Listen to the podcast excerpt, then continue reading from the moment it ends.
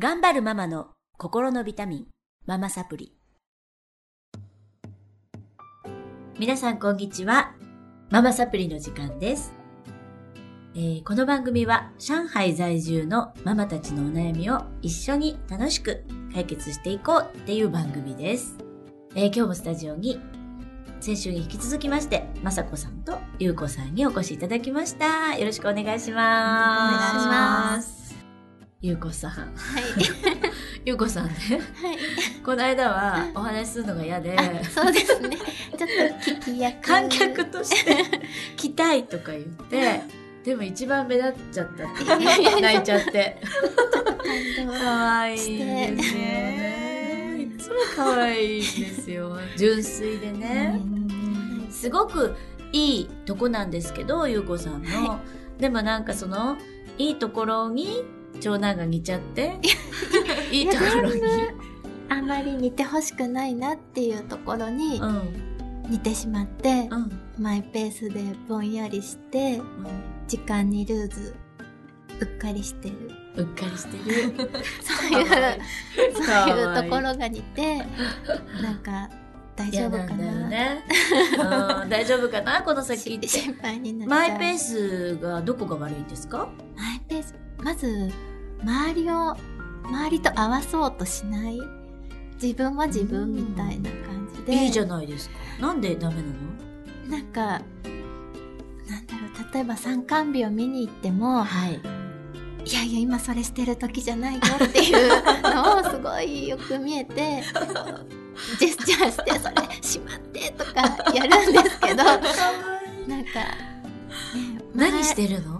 なんか違うページを見てたりとか今先生が出してって言ったのと違うのを出しちゃったりとか、なんかああ惜しいっていう感じだったり。なんでそうなっちゃってるんだろうね。そうあんまり周りを見ないのかな。わかるなえわかります？うち長男ずーっとそうだったんで、違うページ見てるし。そう。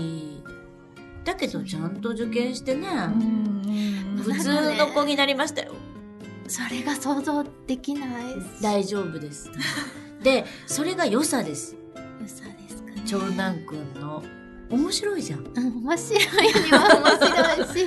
って普通の子ってつまんないですよね。いろんな発想とかは聞くのは面白いし、天才チックですね。気づどうなんだろう。ずっと話聞いてるけど多分ちょっと天才タイプ。だと思うんですよね。ちょっと変わってるなっていう変わ感ってる。じはでも変わってるっていうのはそれねあの長男くんから見たら私たちが変わってるし、あそんな感じ。なんかみんなよくわかんないなって思ってると思うので変わってるってないですよね。あとはどういうことが一番嫌ですか？なんだろうな。まあ人の話を聞いてなんだろう。やってほしいなって思うんですけど。あんまりその話が聞けない。あんまり聞いてるなんか通知表とかにも聞いてないようで聞いてます。でも聞いてると思ったら聞いてませんみたいな。なんだろう。まあ気まぐれってことなのかな。聞きたいことは聞くけど、ん。聞きたくないことは聞かないっていう感じなの、自分のワールドがあるんですよね。うんそんな感じが。で一人だけ違うことしてたり、違うものを見てたりうん。うん。してるんだと思うんですね。合わすのが嫌みたいいいけどね。あの今までの日本だったら生きにくかったかもしれない。でもこれからの日本はそういう子を求めてますので、あの時代の流れとして、今あの栄養入試とかうん。愛選抜とかっていうのは、全部個性的な子を取りたいがための大学の策なんですね。で、えっ、と、まあ、グローバル人材とかよく言われますけれども、まあ、帰国子女は大人気でしょ？なんでかっていうと、違う視点を持っていて、うん。えっ、と、ユニークだから。なんですね。だから、あの、同じことしなくていいと思うんですね。で、今やっぱりね、不適合な子がいっぱい生まれてます。うん日本に。うん。えっ、と、まあ、いじめ、あ、不登校？うん。とかすごい多いんですよ。うん。今日本でね、何万、10万人いるのかな。全部で。あの、私が出てきた時も中学校で、えっと、各クラス3人います。みたいな。はい。はい。いいですね。うん。これなんでかなって思うんですけど、一つには、まあ、いろんなせ、ね、理由があると思うんですけど、やっぱりね、あの、これまでの教育に無理があるのかなってうん。私は思っていて、みんな一緒のことをやる。あの、多分、まさこさんとこの長男も、ゆうこさんとこの長男もちょっと変わってるでしょ？で、変わってるって排除される、あの、もう、そもそもそこがおかしいわけ。おかしいんですよ。で、帰国子女ってやっぱり、あの、不登校になる子とかいじめられること多いんですけど、帰るとね、あの、個性を認めない社会なわけですね。で、でも、社会に出ると個性を認められるんですよ。あ、違う違う、個性を求められる。だからお母さんわけがわかんないわけ。あの、今の日本の、その今すごい変革期だと思うんですけど、今の日本の教育では、えー横並びがいいとされていて、出る杭は打たれるでしょ？だから、ゆうこさんも参観に行くと、しまってしまって、そこじゃないってやってるわけですよ。だけれども、社会に出るとそういう子が意外に面白かったり、一つのことをすごくこう、わーって研究するような子が求められたり、ちょっと個性的な子が必要なんですね。というのは、生み出すから、さっきも言ってたよね、分かってますよね。あの、想像的なことするって。そうですうん、だからそういうとこは面白い。うん。でも、もうそこが求められてるので、お母さんはちょっと一歩先に賢くなって、そういうお子さんをうん。どう言われたって、うん。あの、別に支障がないわけですから、ね、いじめられたりしてるわけでもないし。そこは、いいとことして、うん。あの認めてあげるといいと思うし、私ね、長男がちょっとそうなんですけど、うんそれ治らないんですよ。治らない。治ってないから、そう。彼。うん治そうとしたんですね、私も。うんうんうんでも、やっぱり治ってないんですよ。あのね、彼が変わってたのは、えっとね、急に立って、うん授業中にね、机の周りを一周歩いて帰ってくるとか、はみたいな。授業中に。うん、授業中。何もないんだよ。うん何だったの？って聞いたら、うんえ、立ちたくなったとか変わってるって感じだったわけですよ。あとは、えっとね、一番覚えてるのがね、あの、通学班うんの集合みたいなのがあって、うんそこでこう話し合うんですけど、次の通学班のことを。その時に、えっと、子供の通学班の話し合いと親の通学班、うん。親も交えての話し合いがあって、子供の通学班の話し合いの時に彼はいなかったんだって、その班に。うんで、先生が、親が行った時にね、私が見てた時に先生が、あれ？あなた、いなかったよね？子供同士で話し合う時に。って言ったら、いえ、いましたけどっていうのね。で、周りの子もざわざわってなって、うんいなかったっていう。うんでも彼だけがいました。嘘だろ、お前。私も見てたから、初めて気づいたんだけど、あの、え？って私もびっくりしちゃって、見てたら、いました。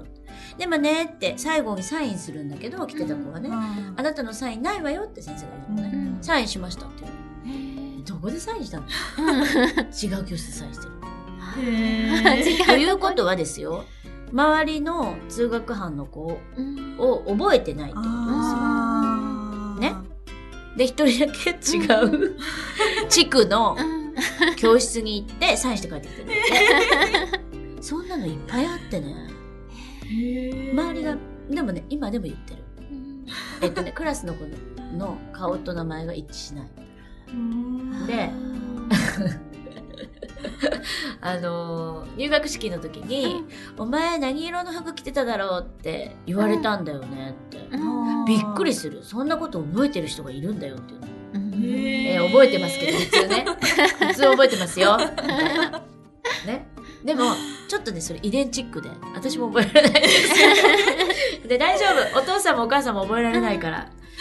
あの、それは遺伝だわ。って話をしてたんですけど、まあでもやっぱり小学校の時は、あの、親なので、うんすっごい変わった子だって言われていじめられやしないか。ドキドキしちゃう。まあでもいじめられてないから大丈夫です。でも面白い。今今は。でもうね、そこはしょうがない。もう人に興味がないのよ。そうないんです人に興味が、もう自分の中に答えがある子だから。でもまあ構っては欲しいみたいでそうです、そうです。それは構ってほしい時は構ってほしいんだけど構って欲しくない時は一切構わないでっていう感じがして、はい。そこを伸ばしてあげた方がいい。あそうなんですで、変わらないから。直そうとしたって。うんでしょ？いろいろ。変わって。いろいろな子がいるん で。で、ゆうこさんとこの長男ちゃん、えっと、まさこさんとこの長男ちゃんはきっとうん。人と関わるの大好き。うん大好きだうね、ん。な、うん。変わったタイプ。うん。でも、ゆうこさんとこの長男ちゃんは、うん。あの、独自の世界があって自分の中に答えがある子なので、そうですね、もうそこはうん。いいんですね。で、何でしたっけ、お悩みは？時間？にルーズだったり、うんうん、そうそう。うっかりぼんやりしてて、うっかりぼんやりしてたり。まあ、それは全てそこから来てる。うん周りに合わせるのがあまり意味がないと思う。うんうんマイワールドですね。うん。うんだから絵とか描かせると多分抽象的な絵を描いたりすると。なんかねすごい下手くそなんだけど、う色とか形とかはすごい好きで、あ好き？うん。んうん。なんか。どんな絵を描きますか？なんか赤ちゃんが描くような絵をなんでしょ？描きます。ちょっと抽象的な絵を描くのね、そういうタイプって。なんかあこんな風なんだみたいななんか不思議な、うん。なんかちょっと。えっ、とか感覚派というか、自分の感覚を頼りに生きている人なので、ちょっとなんかハートのぼんやりしたハートのうん。絵を描いてみたりとかうんうん自分の大事にしているものは何ですか？っつって絵を描かせたら、うんうん分かりやすいんですけれども、性格分析でね。そうするとすごい抽象的な絵を描く人たちなんですよ。大切なものが、えー、とパステルでバーっとパステルが滲んでるような絵を描いたりとか。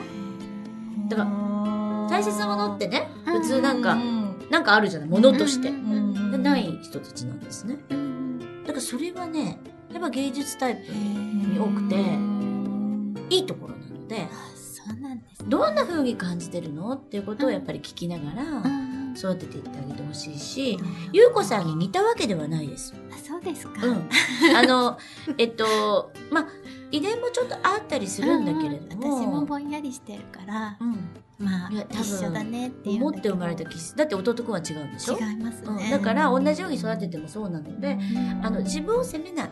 うん。で、ゆうますこさんはゆうこさんのいいところがあるから、あの自分を責めてるとね、うん自分が嫌な部分だと思っているところを彼が映してるように見えて、そうすごく嫌なの。うん自分のせいかなと思っちゃう。思っちゃいましたそれは思わないでください。はいゆうこさんはまずゆうこさんのいいところを受け入れる。はいそして彼のいいところも受け入れる。はいで、まあ、あのー持っている部分が見えるとイライラするんですよ。人間ってね。似てるやっぱり鏡なので。で、全く持ってないとこ面白いの。うんだから私がね、あの人の息子さんの話だと面白かったりとか。えー、すごいいいじゃん、そこってなるんですけど、自分と似てるとことか自分が嫌だと思ってるところを見さされてると毎日、うんあのイライラするので、うんあのまずはそこを好きになる。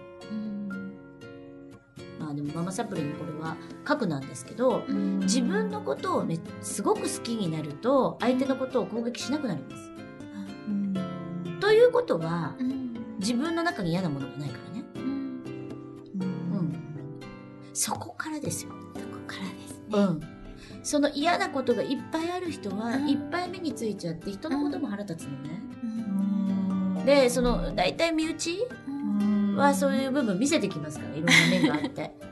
もうそこも、もう耐え難いの。でも自分はもう全部 OK、愛も OK になってる人は攻撃しなくなりますか？ら。はい。なので、ゆうこさんはまず自分を好きになる。はいそして、長男ちゃんはうんそれでいいので。で、治らないので。うん安心しましたはい。本当ですか？マイペース、うっかり、ぼんやり。それは、すごくいいところ。で、楽しんで、やっていっていただきたいなと思います。ただ、やっぱりね、あの、社会にはルールがありますから、どうやったら時間に遅れないかとかを考える必要がありますけど、まあそこの部分は前回の雅子さんの、あの、長男ちゃんの、あの、時間にね、どうやったら遅れないか、時間通りに過ごせるかっていうのを参照にしてください。もう一回聞いてください。はい。はい。では、えっ、と、今日はゆうこさんのお悩みでした。また次週もこのお二人をお招きして、えっ、と、お届けしていきたいと思います。ありがとうございました。ありがとうございました。また来週